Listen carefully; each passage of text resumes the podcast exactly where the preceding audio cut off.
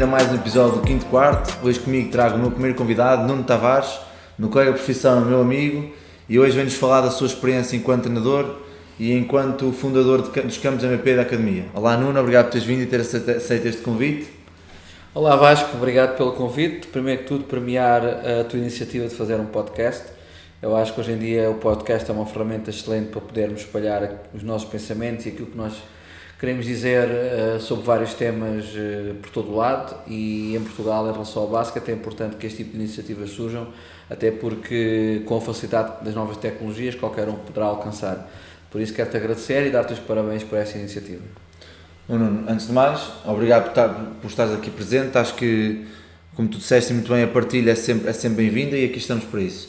Uh, conta um bocado sobre ti, Nuno. Tens 41 anos, vens de Portimão. Como é que nasce este, esta tua vida de, de, treinador desde Portimão até aos dias de hoje aqui em Remeira onde nós estamos? Bom, foi um, tem sido um longo caminho, tem sido um caminho onde já houve muitas hesitações, já houve uma semi-desistência pelo meio, mas o amor à modalidade tem sempre falado mais alto. Como disseste, eu sou algarvio, de Portimão, comecei a jogar basquete já tarde, tinha 12, 13 anos, eh, mas a partir dos 15 a 6 já sabia que queria ser treinador de basquete, até porque nunca fui muito alto e percebi também que a questão da, da carreira desportiva enquanto jogador eh, não, não iria dar não muito, ia dar nada. Não ia dar nada.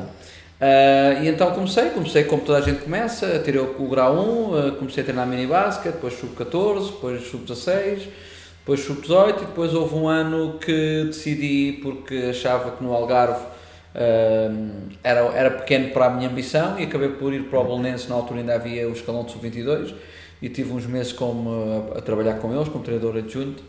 Um, e foi aí onde conheci uh, um grande amigo meu, o Chad Wilkerson, que na altura jogava basquete profissional, ainda na, na antiga Liga Profissional de Basquete no Belenenses, e que me convidou mais tarde para ir para os Estados Unidos. E aí foi um momento decisivo uh, na minha vida. Depois uh, foi muito trabalho, foi arriscar, foi não ter vergonha de falar com todas as pessoas que eu achava que podiam influenciar na minha vida uh, ter um bocadinho de descaramento, que também é, é, preciso ter. E pronto, e surgiu os Estados Unidos, surgiu Espanha, surgiu Itália, entretanto surgiu os campos MVP pelo meio e tem sido aqui uma manta de construção, às vezes em caminhos mais difíceis, outros menos difíceis, mas que penso que tem, a viagem tem sido muito, muito agradável. Falaste aqui dos Estados Unidos e antes, antes de, de passarmos aí para esse ponto, eu quero só salientar para ti que estás desse lado uma coisa que, que o Nuno disse, que foi não ter vergonha ou medo de falar com os outros que não conhece que podem influenciar o futuro. Eu, de certa forma, também, também passei por esse processo e acho que estou aqui onde estou agora por, por não ter tido esse, esse receio ou essa vergonha de falar. E acho que tu que estás desse lado, se tiveres esse problema, não tenhas, não tenhas vergonha, fala, pergunta, o não é garantido e tens de tentar sempre alguma coisa que pode ter sempre alguns frutos. Mas pronto, em relação aos Estados Unidos, 2006, tens 20 e poucos anos e mandas-te de cabeça para um país, um continente completamente diferente, uma cultura completamente diferente basquetebolística. Como é que tu, eh, um jovem, saí de Portimão de Lisboa e depois dos Estados Unidos, como é que tu geriste toda esta situação e, e conta-nos um bocado a tua experiência lá? Os Estados Unidos aparece, aparece, lá está, por um bocado de falta de vergonha minha em perguntar a muita gente como é que seria o trajeto para lá chegar e depois também talvez por um bocado de sorte, que é preciso ter sorte nestas coisas, em ter recebido um convite do, do Chad Wilkerson, que tinha acabado de deixar de jogar e começou a treinar um liceu na Carolina do Norte. Uh, e como tinha jogado muitos anos na Europa, sempre defendia uma, um bocado uma mentalidade que as equipas técnicas, além de terem que ter vários treinadores adjuntos, se tivessem treinadores de diferentes países, era uma mais-valia para, para a equipa, para os jogadores. E faz-me esse convite em 2006 e eu aceito e vou para a Carolina do Norte Uh, mais propriamente, vou viver para a cidade de Greensboro, mas vou ser treinador adjunto de uma academia cristã, chama-se High Point Christian Academy, onde, onde é a minha primeira introdução ao, ao basquete americano e ao basquete de liceu. Foram, primeiro ano, aos primeiros seis meses, porque as épocas são curtas, aquela primeira época de, de, seis meses, eh, posso dizer que foi, foi um bocado confusa, porque os primeiros três meses foram, foram a 300 a hora. É, e é sempre adaptação? É sempre adaptação, porque, ao contrário do que as pessoas pensam, nós somos muito mais diferentes dos americanos e muito mais iguais aos turcos, ou seja, europeu é europeu, americano é americano e a cultura é muito diferente. ainda por cima tendo ido para uma, para uma zona de, de campo, que é a Carolina do Norte, uh, ainda as pessoas são muito mais reservadas, muito mais, ainda um bocadinho, um bocadinho conservadoras. Mas foi, foi uma exposição excelente, ou seja, acabamos por, por participar uh, no campeonato estadual, na altura, se não me engano, chegamos aos oitavos de final, mas mais do que isso, mais do que resultados, para mim pessoalmente foi começar a aprender não só o, a maneira como o sistema americano funciona, mas acima de tudo a metodologia de treino que eles têm, e isso acho que foi a mais-valia nesse primeiro ano. Um, depois volto no segundo ano, uh, aí já com outro tipo de estrutura, uh, aí já conhecendo toda a gente, e, e nessa equipa era uma equipa com algum talento, algum, três ou quatro jogadores foram para, para a Divisão 1 uhum. uh, e um neste momento ainda está a jogar na Europa e chegamos aos, às meias finais do, do Campeonato do Estado e foi muito interessante, foi um ano muito, muito proveitoso, até porque uh, como a equipa era um, pouco melhor, conseguimos, os jogos de preparação foram sempre com, com liceus de, de topo da zona e de outros estados e então deu para conhecer ainda melhor a fundo como é que era, como é que era o sistema americano. Claro. Foram os dois primeiros anos muito interessantes. E qual, qual é a grande diferença que tu sentiste, ou qual foi a grande diferença que tu sentiste eh, na cultura basquetebolística lá e no resto da Europa que tiveste em Itália, em Espanha e nomeadamente cá em Portugal? Bom, a grande diferença do. Ah, eu penso que há, a grande, não, há duas diferenças que são, que são enormes em relação ao, aos três países fora que eu tive uh, e a Portugal. A primeira é porque, no questão, na questão dos Estados Unidos, sendo o desporto, o basquete, passando pelos liceus, uh, está muito mais espalhado pelo país todo, norte, sul, este, oeste. Porque com o sistema americano eles têm uma equipa em cada liceu. Ora, se nós aqui em Portugal tivéssemos uma equipa de sub-18 masculino ou de sub-19 feminino ou de sub-16, não interessa, em cada escola, em cada secundário, basta perceber quantas escolas é que existem no país e tínhamos logo um campeonato completamente diferente, porque escolas há em todo o lado, mas equipas não há, somente no, no interior do país. Uh, e essa, essa maneira como eles estruturam as coisas é muito interessante. Uh, a segunda grande diferença que não tem a ver com basquetebol é que são os horários escolares.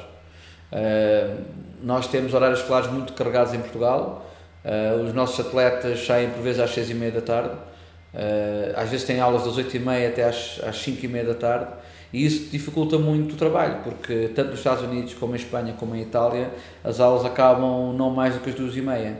E isso faz com que, por exemplo, em Itália, uh, os jogos da formação, com exceção de um escalão, são todos jogados durante a semana, até porque eles defendem que ao fim de semana deverá ser só para acompanhar para, as equipas séniores. Para acompanhar as equipas séniores claro. e para a família. Uhum. Um, e nos Estados Unidos é a mesma coisa. Por exemplo, o domingo, uh, tirando os profissionais, ninguém joga, porque é o dia da igreja.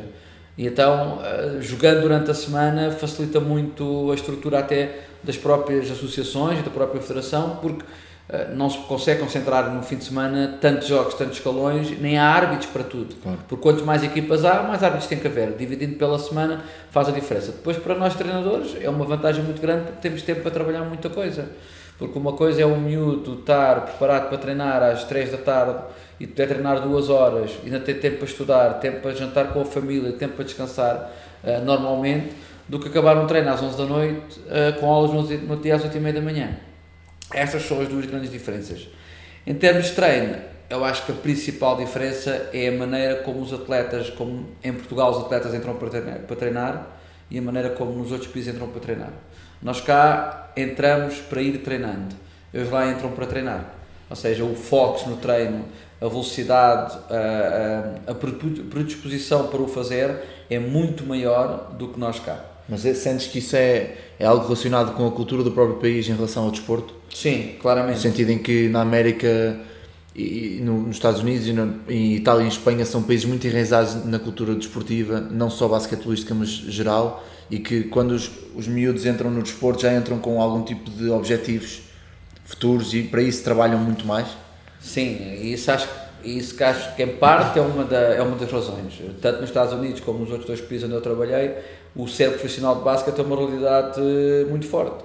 Ou seja, nos Estados Unidos na questão das bolsas de estudo para as certo. universidades e em Espanha e Itália na questão do profissionalismo já puro e duro. Uh, e isso faz a diferença toda. Faz a diferença um atleta olhar para o topo da pirâmide, perdão, para o topo da pirâmide e perceber que pode lá uh, chegar. Pode lá chegar. Eu dou o exemplo de Itália, Itália, e certamente falaremos mais à frente um pouco sobre isso, mas Itália na quinta divisão, na série C Silver, já se pode ganhar 400, 500, 600 euros por mês, se for estrangeiro se calhar até um bocadinho mais.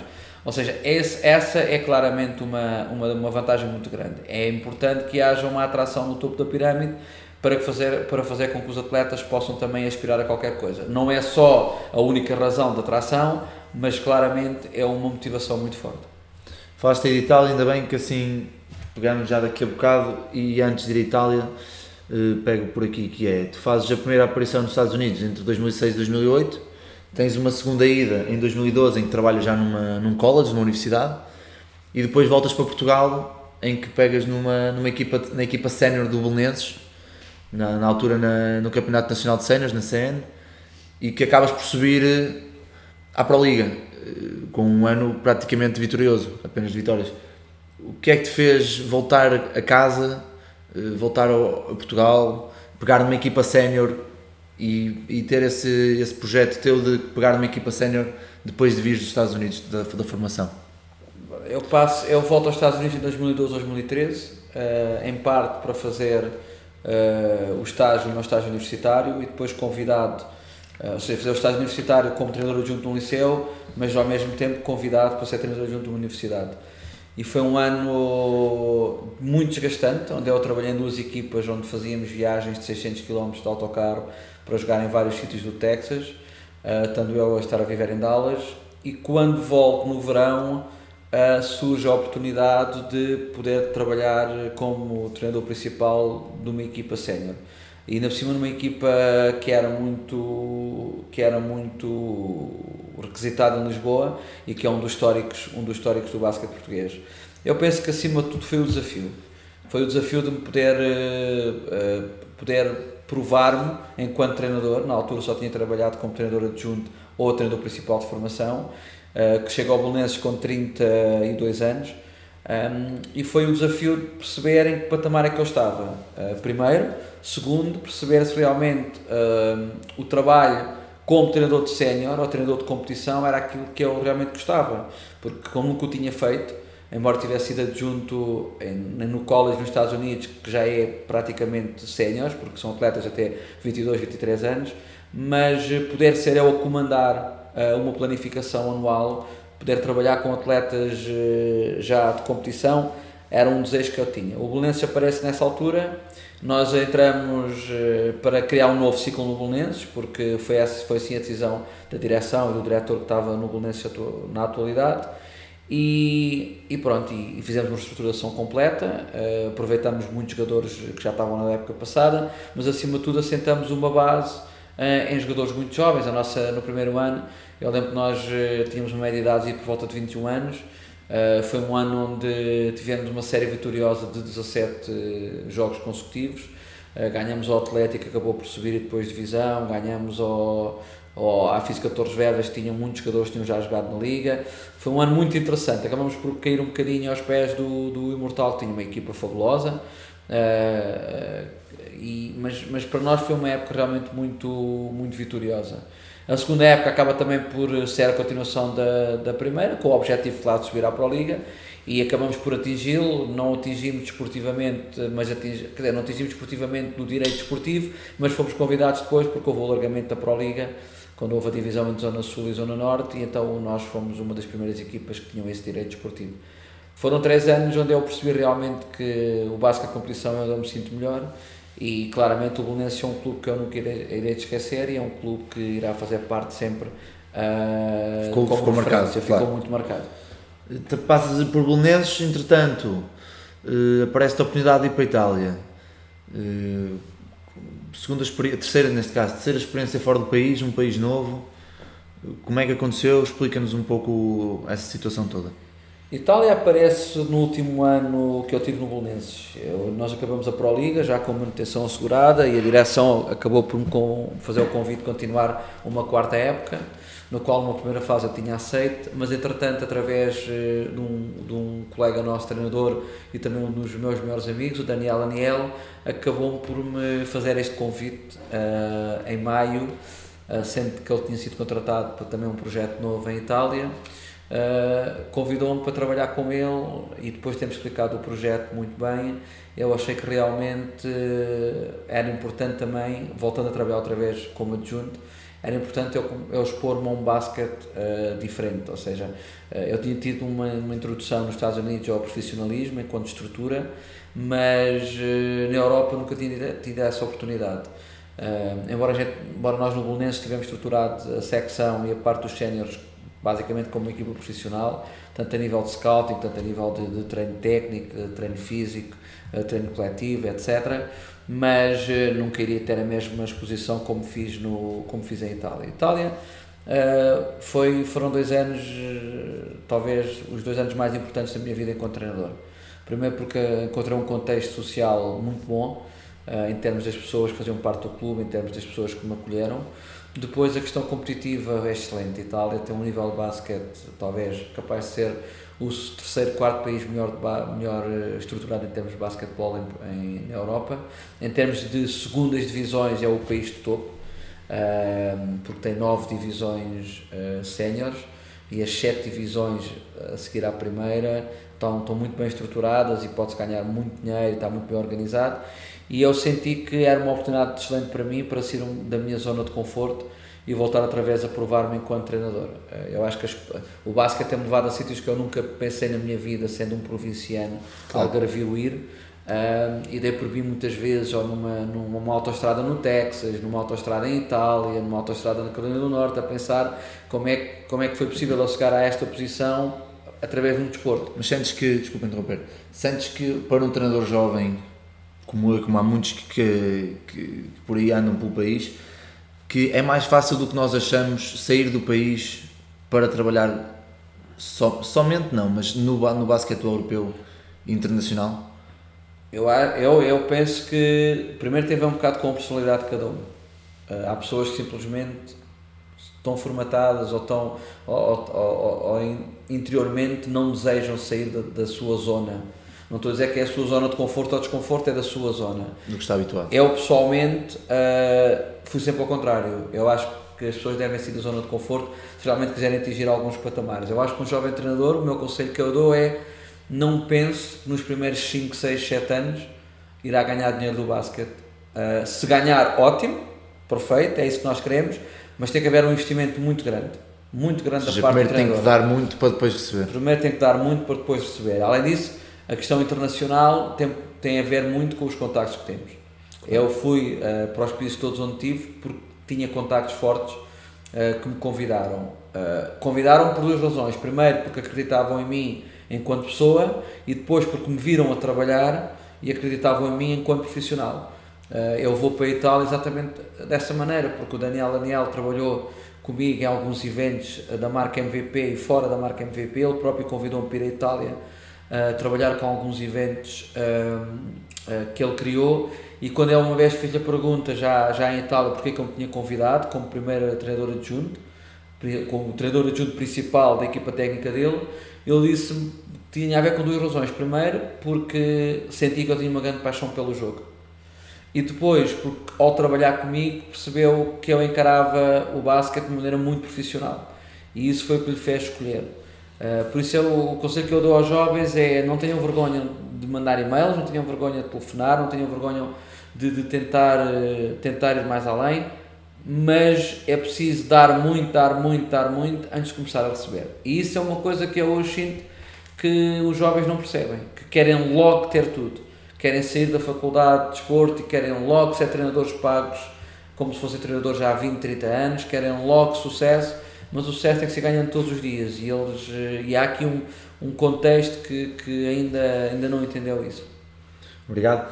Eh, eu penso que, e nisto, nisto acho que partilhamos a mesma, a mesma, a mesma opinião, que nós só não, só não somos mais se não, se não acharmos que conseguimos e que, se não tentarmos.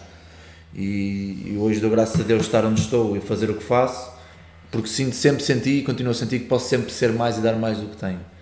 E acho que são um bom conselho que tu deste para, todo, para todos os que ouvirem, ou para ti que estás desse lado a ouvir, e se fores um treinador jovem, uh, ouvir bem estas palavras, porque ajudaram a mim, já ajudaram outros colegas meus da, da minha idade e que podem ajudar muito mais gente. Em relação, e agora um, pouco, um pouco a nossa história de como nós nos conhecemos. Uh, tu convidas-me para o primeiro evento em 2017, o MVP Skills.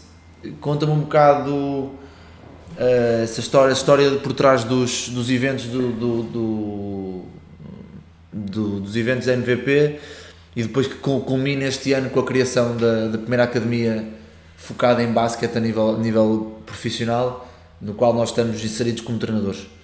A marca MVP surgiu em 2008, estava a voltar dos Estados Unidos, da Carolina do Norte, na minha segunda época, e fui convidado para fazer parte do staff, da parte logística do, do único evento oficial da NBA fora de, na altura, fora dos Estados Unidos, que era o, o Reebok Eurocamp, em Treviso, Itália, e, e isso abriu mais uma vez eh, as ideias em criar um, não exatamente o evento que eles têm, mas em criar algo com algumas coisas que eles lá realmente tinham proporcionado de visualizar. E em 2008 a ideia era fazer um, um, um evento de 14 dias, porque sempre acreditei que estes eventos de internato uh, deveriam ter mais do que 5 dias, porque os, os atletas levam algum tempo a habituar-se a dormir numa cama nova, à rotina, etc. E segundo, a criar um evento que fosse 100% basquete, ou seja, que, que fugisse muito de, de férias desportivas, ou seja, tem basquete e canoagem, tem basquete e ir à praia, pronto.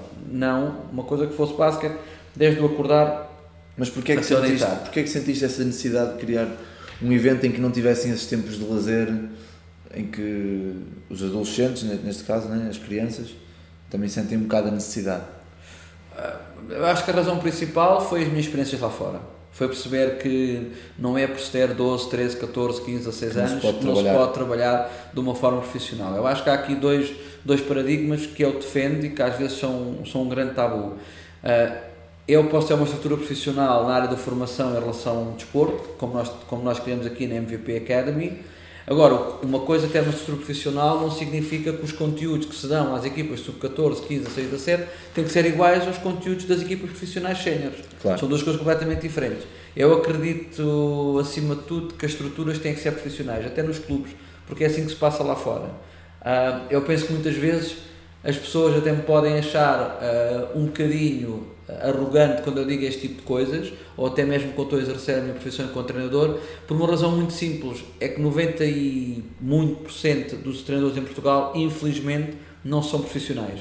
Ou seja, têm o seu emprego e depois são treinadores. No pós-laboral treino. Pós-laborar treino. E eu, como sou treinador profissional e dependo do basquete para comer, a mim as coisas têm que ser todas feitas de maneira profissional. E então eu senti que nessa altura fazer este tipo de evento seria, seria, seria muito benéfico para o basquete nacional.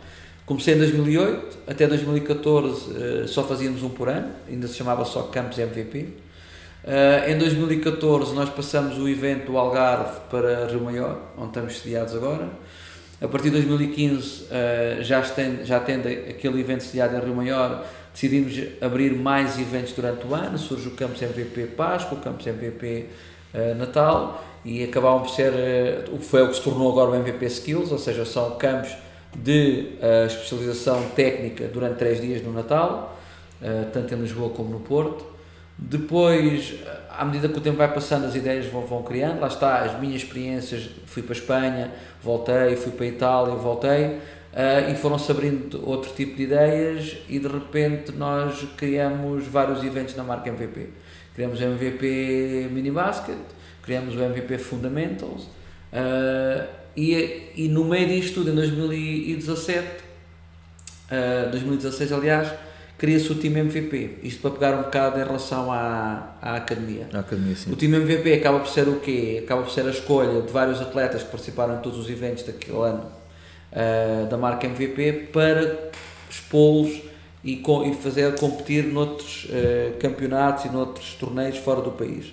No primeiro ano fomos à Itália com 20 atletas, no segundo ano fomos à Itália novamente ao mesmo torneio com 40 atletas e o ano passado fomos ao MIC em Barcelona com 72 atletas. A ideia aqui é que, o, é que o atleta português possa perceber que existe todo tipo de basquetebol fora de Portugal uh, e expô-los a dificuldades para eles poderem uh, acabar por, por, por uh, atravessar este tipo de dificuldades que os faz crescer. e no meio disto tudo surge a academia eh, a academia acaba por ser a junção de todos os eventos MVP, mas a tempo inteiro, dia após dia, durante a época toda. Uh, levou 3 anos a construir, é, um, é uma estrutura que é 100% profissional, ou seja, temos treinadores que são profissionais, que só vivem do basquete, temos uma nutricionista desportiva, temos uma psicóloga desportiva, temos uma equipa de preparação física que trabalha com eles, um, temos muitos cuidados no que é a alimentação, no que é a hidratação, uh, temos os treinos técnicos a meio do dia, temos os treinos coletivos, temos os treinos de preparação física antes das aulas começarem, ou seja, é dar aos atletas a experiência de um atleta profissional ainda numa altura de, de formação ou de pré-competição. Um, é um projeto ambicioso, uh, acho que é um projeto que falta, que falta no basquete português, porque as academias, como tu sabes, várias já existem no resto da Europa há Sim. muitos anos, em Espanha, em França, Itália, etc. Uh, ah, espero que a nossa seja a primeira de muitas em Portugal. Uh, porque eu penso que poder ter um atleta aos 15 a 6 anos que possa treinar uh, por média duas a três vezes por dia, nunca perdendo o cuidado da escola, até porque eles são obrigados a manter uma certa nota, têm salas de apoio, têm, têm tutor académico, têm professores que lhes dão explicação extra, ou seja, nada é descurado, mas este tipo de estrutura faz falta ao basquete português. Não, aliás, não só ao basquete, como ao próprio desporto em geral, seja em qualquer modalidade. E nós fomos ousados, fomos os primeiros a fazer. E, e, e eu só gostava de terminar em relação à, à, Academia MVP para dizer que este primeiro ano, mais importante que as vitórias e as derrotas, claro que é sempre importante construir uma base de vitórias do que uma base de derrotas, mais importante que as vitórias e as derrotas é realmente consolidarmos a estrutura para podermos então no ano a seguir dar outro espaço e aí sim começarmos a pensar em termos esportivos noutro tipo de patamares. Por isso é um ano importante, é o ano zero e é um ano em que, em que iremos realmente alcançar os nossos objetivos, continuarmos a estruturar e trabalhar como estamos a fazer. Sentes que, Nuno, em relação agora, para finalizar aqui o, sobre a academia, sentes que o facto de os atletas estarem constantemente num, num processo, num, num ciclo, neste caso, de treino, treino, estudo, nutrição, descanso físico e lhes dá outra maneira de, de ou lhes faz ver a vida de uma maneira diferente, no sentido em que se tornam mais responsáveis, mais independentes e, e muito mais muito mais conscientes do que é preciso chegar para do que é preciso para chegar a outro nível, no sentido em que eles acordam às 5 da manhã muitas vezes, ou duas vezes por semana para fazer trabalho físico. Eu não estou a ver muitos miúdos de 15, 16, 17 anos a fazer isso por vontade própria, por isso é que eu te pergunto isso. Sim, claramente que sim. Ainda há pouco tempo o Kobe Bryant dava uma entrevista em relação, falando do Luca Doncic, dizia que uh, é normal que ele já seja muito bom porque ele treina muito mais que os americanos e sempre treinou muito mais que os americanos. Isto para dizer o quê? Se tu treinares muito mais, é normal que tenhas muito mais resultados. Claro que se treinares muito mais e muito melhor, traz muito mais resultados que se treinares só muito mais. Mas o volume de treino uh, obriga-os a, a, a melhorar muito. Depois, está comprovado, especialmente através do projeto AR do Ministério da Educação, que os atletas, eh, ainda no secundário de alta competição, quando são expostos a este tipo de programas, aumentam as suas notas académicas. Porquê? Porque se tornam muito mais organizados. Porque um atleta com 15 a 6 anos, que à segunda-feira acorda às 5 e meia da manhã, para fazer trabalho físico durante uma hora e meia, para ter uma manhã inteira de aulas, para ter treino técnico durante uma hora, almoçar, ter sala de estudo, ter treino coletivo, dormir e fazer o mesmo dia a seguir, vezes 40 semanas, das duas uma, ou tem que ser muito organizado para poder estar bem repousado, bem hidratado, bem alimentado, uh, com o estudo a par e ter boas notas, ou então simplesmente desiste. Ou seja, não existe um meio termo.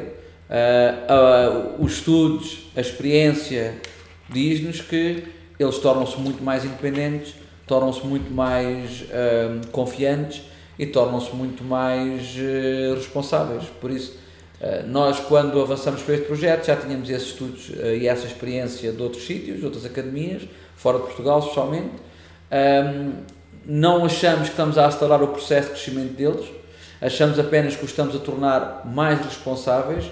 Claro que neste tipo de projetos, seja em qualquer modalidade, eles estão-se a sacrificar em relação aos outros jovens da idade deles que estão em casa e que podem ir à sexta-feira à noite e podem ir ao sábado à noite e podem ter uma vida completamente diferente, mas se querem ser atletas de alta competição têm que ser expostos a este tipo de, de programas. Claro. E fazendo agora aqui uma transferência do, da academia para o Rimeo Basket, nós somos treinadores este ano.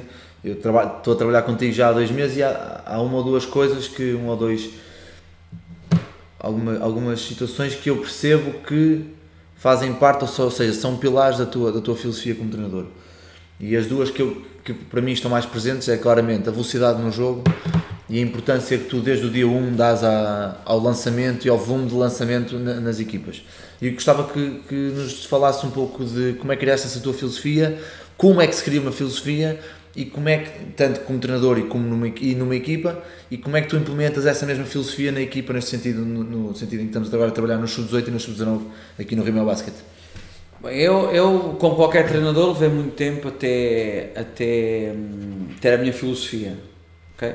Hoje em dia, isso também é uma coisa que eu acho que está, está um pouco desajustada, é que temos treinadores com um, dois anos de prática que afirmam que já têm a sua filosofia de treinador. Eu acho que a filosofia vai se construindo ao longo dos anos, pode levar 10, pode levar 20, pode levar 5, pode levar 30. Os nossos treinadores estamos sempre em construção, mas depois de 20 anos a trabalhar como treinador, uh, claramente há duas coisas, uh, há duas coisas que eu, que eu dou com muita importância. A primeira é a questão da velocidade. Uh, eu acho que a velocidade é, é fundamental. Nós estarmos a trabalhar a velocidade reduzida e não, lá está, não estar preparados para treinar antes de começarmos a treinar, acaba por, eh, por, dar, por dar muito mais vantagem à equipa com quem vamos jogar do que a nós. Por isso eu acho que a velocidade é claramente um dos pilares da minha filosofia, até porque a velocidade obriga a que todas as lacunas técnicas, táticas individuais e coletivas venham ao de cima. Porque eu sou um, treinador, sou um jogador a driblar com a mão esquerda ou com mão direita a uma velocidade e se aumenta a velocidade para o dobro, sou um jogador completamente diferente. Uh, e este processo é, é, longo e é duro para os atletas, porque até perceberem que uh, trabalhar com velocidade exige uh, o crescimento de uma série de competências leva tempo. Como é óbvio, lá está, é uma questão de não queimar etapas e também perceber com que tipo de atletas e que escalões de formação é que estamos a, a trabalhar. Por isso a velocidade é claramente um dos meus pilares. O lançamento, eu acho que é uma coisa tão óbvia que às vezes fico surpreendido como é que não tem mais importância no nosso basquete. Até porque para pôr a bola no cesto só pode ser através do lançamento, seja ele na passada, de meia distância ou de longa distância, e eu acho que se dá muito, muito pouca importância ao lançamento em Portugal. Não somos um país uh, de bons lançadores, deveríamos ser, porque não podemos, por um lado, estar sempre a dizer que não temos jogadores altos, e, e por outro lado não sermos bons lançadores, porque teoricamente se não temos muitos jogadores altos, porque só somos 10 milhões, então devíamos ser um país onde devíamos ter por excelência grandes bases e grandes atiradores, e não o temos. A prova disso é as percentagens que as seleções uh, nacionais fazem, seja as de formação, seja as de as, as séniores, uh, e eu acho que isso tem um bocado a ver com a velocidade do jogo na formação. Ou seja, a tomada de decisão é lenta, a maneira como jogamos na formação é lenta, o que provoca que os lançamentos, os close-outs sejam lentos, que faz com que depois, quando, está, quando somos expostos a realidades muito mais rápidas, uh, tenhamos dificuldades. Uh, estas são as duas, os meus dois pilares. Gostava de acrescentar um terceiro, que é uma coisa que tenho vindo a pensar nos últimos anos uh, e que, quando passei por Itália, fez-me crescer muito como treinador, tem um bocado a ver com as leituras de jogo. É outra coisa que também nós penso estamos um bocadinho um bocadinho também abaixo. Lá está, na minha opinião, tem a ver com velocidade, porque as leituras de jogo com uma velocidade baixa é uma coisa, as leituras de jogo com uma velocidade alta é completamente diferente. Eu acho que nestas três coisas temos, temos ainda muito, muito para trabalhar. Uh, e, e, quem trabalhou comigo, as equipas que já passaram pelas mãos, sabem que a velocidade e o lançamento são duas coisas que vão estar sempre presentes no treino, sendo que o lançamento sempre com grande, com grande volume. E sentes que Sentes que quando, quando trabalhas especificamente nesses dois, nesses dois assuntos, ou nesses dois, nessas duas problemáticas, que tens sucesso muito mais rapidamente, no sucesso não a nível do resultado esportivo, mas a nível do que tu, do que tu pensas ser um sucesso dentro de uma equipa, de, de saber-los entender o jogo, de fazê-los ver que a velocidade, porque, sejamos sinceros, estamos numa equipa de formação ou de pré-competição que nós queremos que eles aprendam é que no final do ano saibam perceber que tanto o lançamento como a velocidade, a tomada de decisão e a leitura de jogo tem que ser feita a uma, uma velocidade muito grande para depois sentirmos à vontade para se tivermos que descer um bocado o ritmo, porque nós queremos, seja mais fácil e não o contrário, não ter que aumentar o ritmo já não conseguimos acompanhar. Sentes que é um bocado por aí que, sim, que defines sim. o sucesso? Sim, eh, eu acho que nós não conseguimos uh, definir o sucesso em, muitas, em muitos pontos de uma equipa. Até porque se nós vamos ter como objetivo 20 pontos de sucesso, provavelmente vamos sentir, vamos chegar ao final deste, deste, desta época muito frustrados porque eles não vão estar bem nos 20 pontos. Eu acho que é importante definir, como é óbvio, quais são os pontos que queremos uh, e eu penso que neste caso este trabalho que vamos fazer com o Rio Maior Basket, com os escalões de, de formação tem, e de pré-competição tem um bocado a ver com, com estes três pontos. A questão do volume de lançamento e da qualidade do lançamento, eles saberem quando lançar e o porquê que têm que lançar. Uh, depois na questão realmente da velocidade na interpretação do jogo, fazer, saber fazer as leituras conforme aquilo que a defesa nos dá e conforme aquilo que o nosso ataque quer dar uh, aos jogadores com bola e sem bola. E eu acho que nós chegamos ao final do ano com estas duas, estas duas, estes dois pontos uh, já muito bem desenvolvidos, já estamos vários passos em frente. Como é óbvio, onde haver outros pontos para serem desenvolvidos, cada treinador tem a sua, tem a sua, a sua, as suas características e os seus, os seus objetivos nós aqui na, na academia temos uma vantagem muito grande, é que nós, enquanto treinadores, não temos que nos preocupar com as coisas que a maior parte dos treinadores têm que se preocupar durante o, durante o ano. Ou seja, nós não temos que despender tempo do nosso treino coletivo para trabalhar a preparação física, nós não temos que despender tempo do nosso treino coletivo para trabalhar muita, uh, muito treino técnico, porque já o temos todos os dias uma hora, não temos que despender tempo do nosso treino coletivo para fazer recuperações físicas, porque eles após o treino já têm alguém que faz recuperações físicas e isso dá-nos uma, uma vantagem muito grande. Porquê? Porque temos apenas que nos preocupar em ser treinadores. Uh, e isso é uma, é uma vantagem, é uma vantagem muito grande. Eu acho que a questão do, a questão do, do lançamento e da velocidade são os dois objetivos para nós este ano e depois estar similar, claramente no próximo ano continuamos a refinar estes dois pontos e partiremos para outros. Uh, continuando aí no, na velocidade e no, no lançamento, uh, como é, que, como é que eu tenho de colocar esta questão?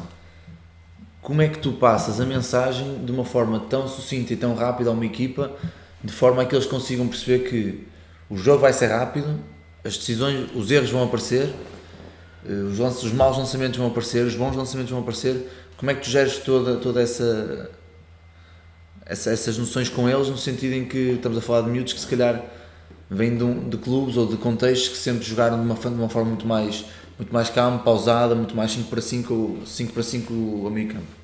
Eu acho que nós treinadores temos, temos o, o, a vantagem de podermos ser líderes de um grupo. E ao ser líderes do grupo, somos nós que definimos quais são os caminhos que esse grupo tem que, tem que tomar. Um, eu acho que a primeira coisa é que, desde o primeiro treino, temos logo que fazê-los perceber que a velocidade tem que ser importante em todos os exercícios. A velocidade tem que ser importante quando entramos, quando saímos do balneário para entrar no campo. A velocidade tem que ser importante quando dizemos que é um minuto para beber água e não vamos a passo. Ou seja, a velocidade tem que estar em todo o lado, tem que estar em todas as nossas ações. É aí depois, quando já faz parte do nosso, do nosso treino, como é tão, quando, quando for tão, tão básico como respirar, e depois é mais fácil uh, explicar o resto, o resto dos, dos objetivos que nós temos. Um, em termos de planificação, aquilo que eu costumo fazer é, nas primeiras semanas da época, uh, introduzir este a transição ofensiva após o salto defensivo e trabalhar só essa transição realmente com uma velocidade que às vezes até é um pouco exagerada, mas até porque o próprio jogo vai obrigar a acalmar essa velocidade. Só que nós não podemos é chegar ao jogo e jogar a passo uh, e querer que eles joguem depressa quando no treino uh, jogamos a passo. Ou seja, uh, temos que treinar exatamente como jogamos e vice-versa. Ah, por isso, eu acho que desde o primeiro treino é bem importante imprimir a questão da velocidade. Depois, ah, outra coisa que eu acho também que é importante é ah, a maneira como devemos planificar o treino semanal e a importância que devemos dar aos primeiros, aos primeiros treinos da semana e aos últimos treinos da semana. Isso é uma coisa que também é muito característica nos meus, nos meus treinos, ou seja, introduzir a velocidade decompondo as nossas uh, estratégias e táticas coletivas em, em, grupos 2 para 2 e 3 para 3 e aí é mais fácil que eles puderem assimilar os conteúdos a uma velocidade maior até porque há menos intervenientes no campo e depois ir ao longo da semana uh, introduzindo o quarto e o quinto jogador e aí torna-se mais fácil a adaptação deles em relação àquilo que nós queremos fazer no fim de semana. Uh, a questão do lançamento também tem a ver com isso, ou seja, criar muitos momentos de lançamento durante o treino, criar muito volume de lançamento Uh, e depois fazer-os perceber uma coisa que eu acho que é fundamental, que não faz mal falhar lançamentos. Não faz mal errar. Não faz mal. Eu acho que hoje em dia o erro está muito, é muito penalizado. Toda a gente tem que ser perfeita a toda a hora e isso é completamente errado no meu, no meu ver. Eu acho que nós devemos incentivar os atletas a errar, devemos incentivar os atletas a cometerem erros dentro daquilo que está planeado, uh, sabendo que depois também temos que lhes dar ferramentas para eles poderem melhorar esses erros. Ou seja, nós costumamos dizer nos nossos treinos que não, não devemos é cometer o mesmo erro duas vezes seguidas. Pelo menos que se cometa um, na segunda vez outro erro e não um, erro, sim, sim. um erro diferente. Mas eu acho que o incentivar a lançar quando estou sozinho, o incentivar a errar é fundamental. Uh, e não só é fundamental incentivar, também como é fundamental uh, fazê-los ver um vídeo. Porque às vezes nós treinadores podemos ser um bocadinho chatos estamos a insistir numa coisa, mas se eles virem com os olhos deles, como nós fazemos aqui na academia às quartas-feiras, uh, aquelas duas horas de vídeo, eles conseguirem ver os erros que eles cometem e as coisas boas que eles fazem, vão fazer essa transferência para o treino de uma maneira muito mais, muito mais saudável. Pronto, de, da minha parte, obrigado mais uma vez por estares cá. Tu que estás desse lado, se tens mais alguma questão, se tens mais alguma questão para colocar ao Nuno, vou deixar, vou deixar no link, nos links uh, os contactos dele e dos campos para, para passares lá e dares uma olha dela se não conheces. Uh, e Nuno, não sei se queres dizer mais alguma coisa. Queres... Sim, só quero dizer mais uma coisa. Primeiro agradecer-te, Vasco, por esta, por esta oportunidade que me deste em expor um bocado aquilo que tem sido o meu trajeto enquanto treinador. Depois, eh, para quem está a ouvir, dizer que, que a academia está aberta a receber a vossa visita Uh, esperamos muito que vocês possam nos vir visitar, ficarem cá dois, três dias, perceber como é que nós trabalhamos, partilhar, uh, partilhar uh, a vossa experiência e dar a vossa opinião de coisas que podemos melhorar. e, e, completamente, e estamos completamente abertos a recebermos treinadores para poderem cá passar connosco e trabalhar connosco durante alguns dias. Por isso, o Vasco vai deixar os meus contactos. Quem estiver disponível e disposto uh, visitar a MVP Academy, uh, sinta-se à vontade. Obrigado, Nuno. Tu que estás desse lado também, obrigado por estares aqui a ouvir e a apoiar este novo projeto. Já sabes, partilha com todos os treinadores que conheces. Eh, o objetivo, meu grande objetivo para este novo projeto é chegar ao, máximo, ao número máximo de, de treinadores portugueses dentro e fora do país para podermos partilhar as nossas experiências. E nunca te esqueças, o não está sempre garantido. Fica à tua espera no próximo episódio.